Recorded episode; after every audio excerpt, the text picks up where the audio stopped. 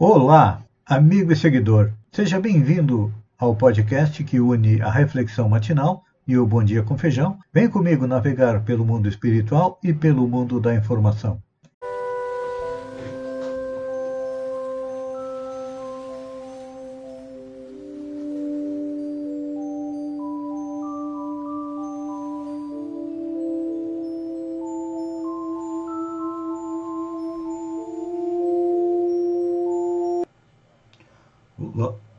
Olá, amigo e seguidor. Seja bem-vindo à nossa live diária da Reflexão Matinal, onde eu e você vamos em direção ao nosso coração para lá, como jardineiros espirituais, elevar templos às nossas virtudes e também cavar masmorras aos nossos vícios. Por quê? São as virtudes que nos aproximam de Deus, que nos levam a tão sonhada felicidade, mas, por sermos espíritos ainda em evolução, nós temos vícios e defeitos que nos causam dor e sofrimento. Então, o nosso trabalho é ir lentamente substituindo os vícios e os defeitos pelas qualidades e o nosso lado positivo. E neste mês de setembro, até hoje, início da primavera, nós estamos trabalhando o Setembro Amarelo. Por quê? No Setembro Amarelo há uma campanha mundial de prevenção ao suicídio.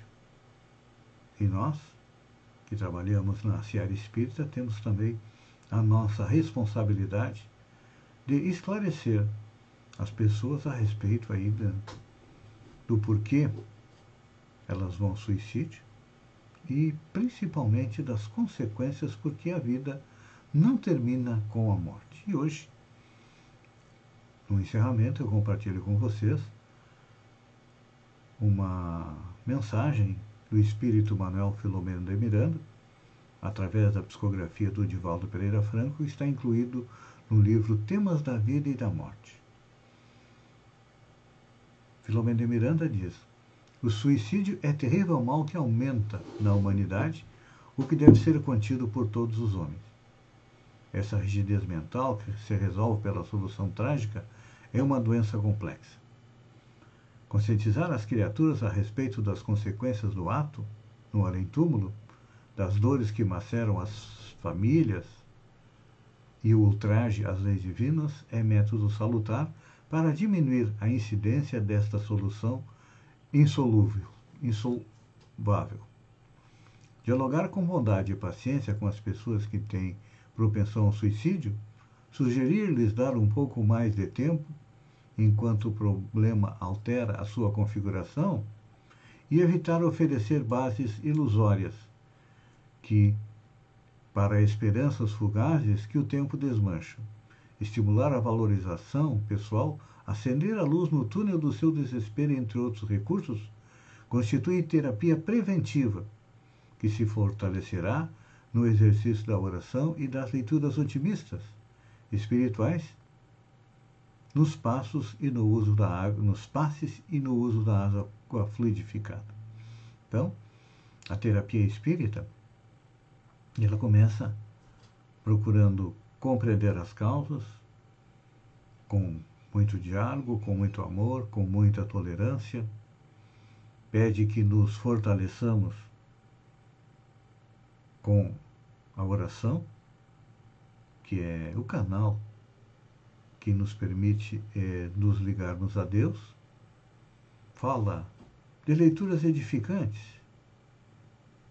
Também, na frequência Casa Espírita, há a terapia dos passes, que é uma terapia complementar porque na terapia dos passes é, se unem os fluidos animais do médium com os fluidos espirituais dos espíritos para procurar dar uma qualidade orgânica melhor para as criaturas. E também, um dos remédios que a doutrina espírita preconiza é a água fluidificada, ou seja, a água comum, onde os espíritos é, colocam remédio para que possa também equilibrar a saúde. Porque a partir do momento que iniciam as ideias de suicídio, é um reflexo que a saúde mental não está boa e nós sabemos que a nossa mente acaba influindo também é, sobre o nosso corpo. Então, como dizia lá atrás um filósofo latino, mensana in corpore sano, ou seja, temos que ter uma mente sã e um corpo também são.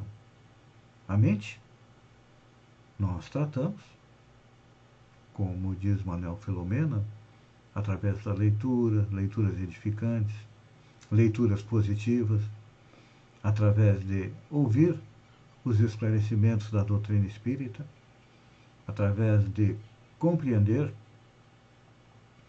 que Deus é bom, Deus é justo e dá a cada um de nós as dificuldades necessárias à nossa educação.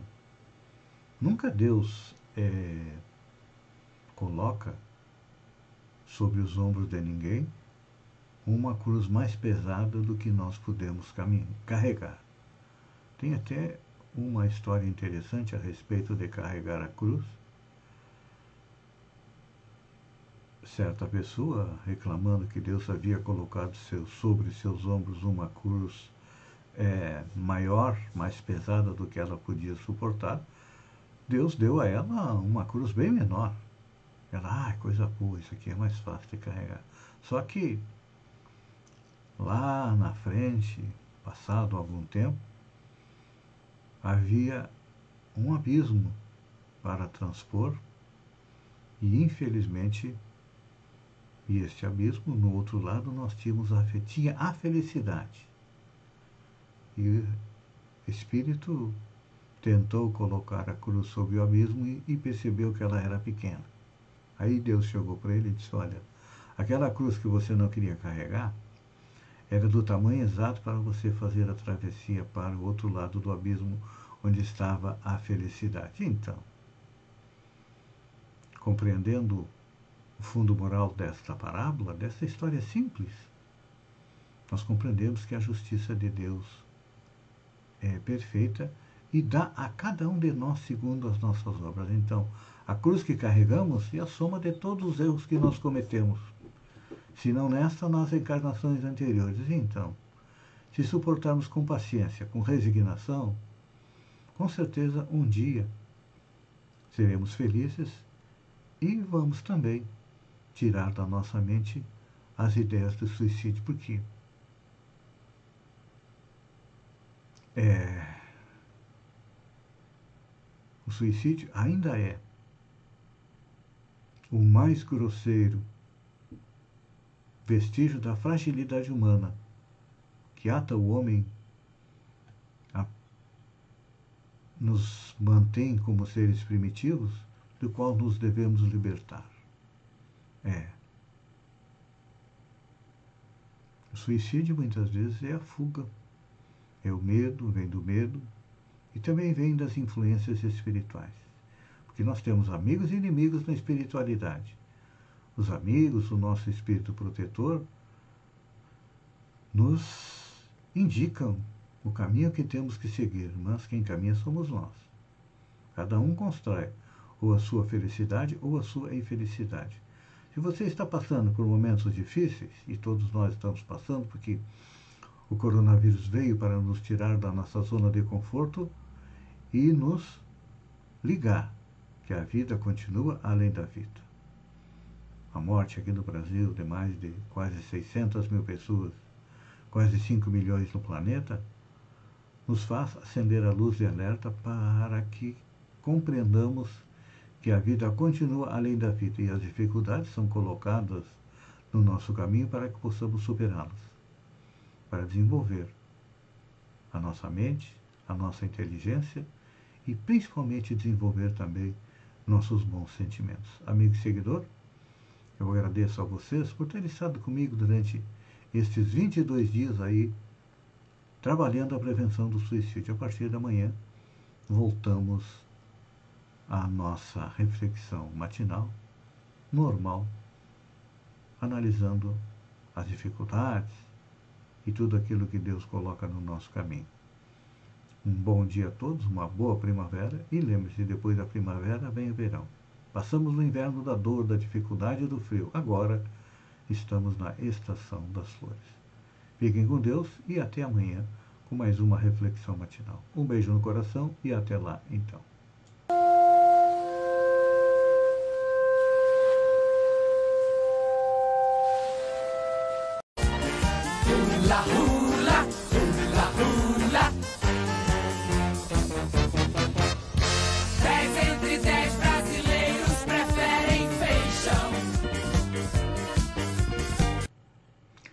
Olá, amigo e seguidor.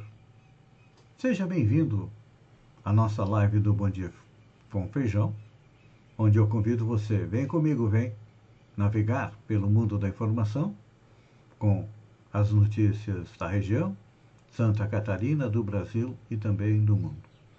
Hoje, dia 22 de setembro, é o dia do início da primavera. Ainda não iniciou.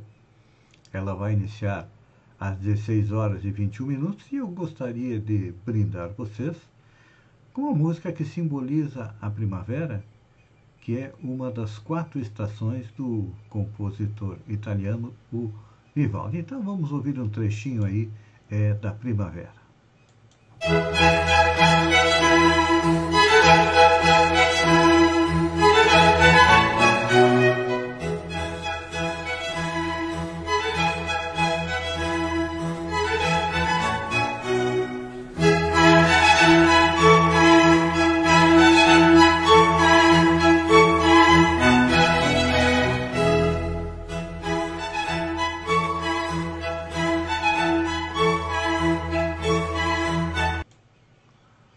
A música, assim como a poesia e as leituras edificantes, são um alimento para a nossa alma, para o nosso espírito, que elevam o nosso padrão vibratório e nos faz compreender que a felicidade um dia vai chegar para todos nós no futuro, mas enquanto isso, nós precisamos ficar bem informados. E começamos por Balneário Gaivota. Prefeitura de Balneário Gaivota aluga caminhão. De acordo com o contrato 26/2021, a Prefeitura de Balneário Gaivota alugou um caminhão trucado com capacidade mínima de 12 metros cúbicos para efetuar transporte de material por quilômetro percorrido, com combustível e motorista para atender às necessidades da municipalidade até o dia 31 de 12 pelo valor de R$ 172.515 é, reais. Sombrio está investindo em publicidade. É.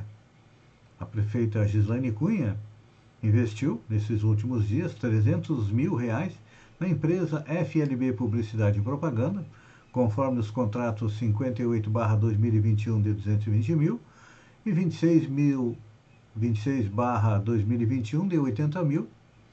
E lembrando que já desde o início do ano ela havia é, contratado mais 75 mil, mais 30 mil, mais 5 mil. Então, a Prefeitura de Sombrio está investindo até o momento 427 mil reais e 500, 427 mil e 500 reais em publicidade e propaganda. Isso é bem mais do que o dobro, chega a ser quase três vezes mais do que ela gasta para manter a iluminação pública. De acordo com os contratos da prefeitura, ela tem um contrato com Araluz, material elétrico, de 77.800 e com a MDS Soluções e Construções de 77 mil. E olha que o melhor negócio da prefeitura é a iluminação pública, porque até o momento a prefeitura já arrecadou dos contribuintes R$ 1.129.970,02 de da TIP, da taxa de iluminação pública. E é claro que boa parte desse valor ela investe em mídia, em vez de manter uma iluminação decente é na cidade de Sombrio. Seguindo o chefe, pois é, apenas seis governadores, entre eles o de Santa Catarina, Carlos Moisés, não assinaram a nota conjunta divulgada no dia 19, em que outros 20 governadores desmentem o presidente Jair Bolsonaro que culpa os estados pela alta no preço dos combustíveis. Ele engoliu o sapo. E os dois pezinhos do sapo estão aqui assim, fora da boca, ainda não engoliu todo ele, porque ele está de olho é, nos votos dos bolsonaristas no ano que vem. Defesa Civil confirma passagem de tornado em Ceará. A Defesa Civil de Santa Catarina confirmou na tarde desta terça-feira, ontem, que um tornado causou fortes ventos que atingiram a cidade de Ceará, no oeste catarinense. Segundo o órgão, uma supercélula com características tornádicas atingiu o município por volta das 20 horas de segunda-feira. Moradores registraram na manhã desta terça-feira imagens de várias localidades atingidas pelo fenômeno. Vergonhosa, fala de Bolsonaro é recebida na ONU com indignação e com chacotas. Delegações estrangeiras receberam o discurso do presidente Jair Bolsonaro na abertura da Assembleia Geral da ONU com uma mistura de indignação, decepção e ironias.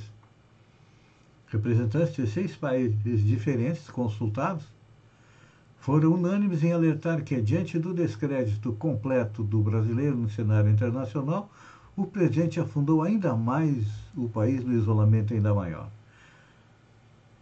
É, realmente esta foi a tônica de todos os jornais da imprensa internacional. E para completar, nada é tão ruim que não faça piorar. A lei de. Como é que é o nome do cara? De Moore? Não eu acho que é Murcho, disse que nada é tão ruim que não pode piorar. Não é que o ministro Queiroga foi diagnosticado com Covid-19 e vai ter que permanecer 14 dias em quarentena é, em Nova York? É, é o segundo integrante da comitiva do presidente Jair Bolsonaro que testa positivo para a Covid. Olha, o presidente e o ministro Queiroga havia tomado as duas doses de vacina. Isso significa que a vacina ajuda, nos imuniza, mas não 100%. Sempre há uma possibilidade de sermos é, infectados. Então, minha gente, vamos manter todos os protocolos.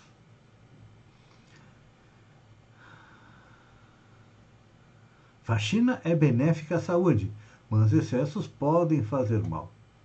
Tirar o pó dos móveis, aspirar tapetes, trocar roupa de cama e for lavar, passar pano, limpar a casa, dá trabalho. Por um lado, ao final, o ambiente fica limpinho, organizado e cheiroso, não é mesmo? Então, mas os médicos alertam que existe uma linha tênue entre se dedicar a manter tudo impecável e se dedicar a ponto de causar problemas para a saúde. Segundo os médicos, o corpo em diferentes sistemas tem um limite e dá sinais claros de que está chegando lá. É importante atentar para eles na hora de evitar um colapso. Porém, isso não é desculpa para não cuidar do lar. Até porque falta de higiene e bagunça também faz mal.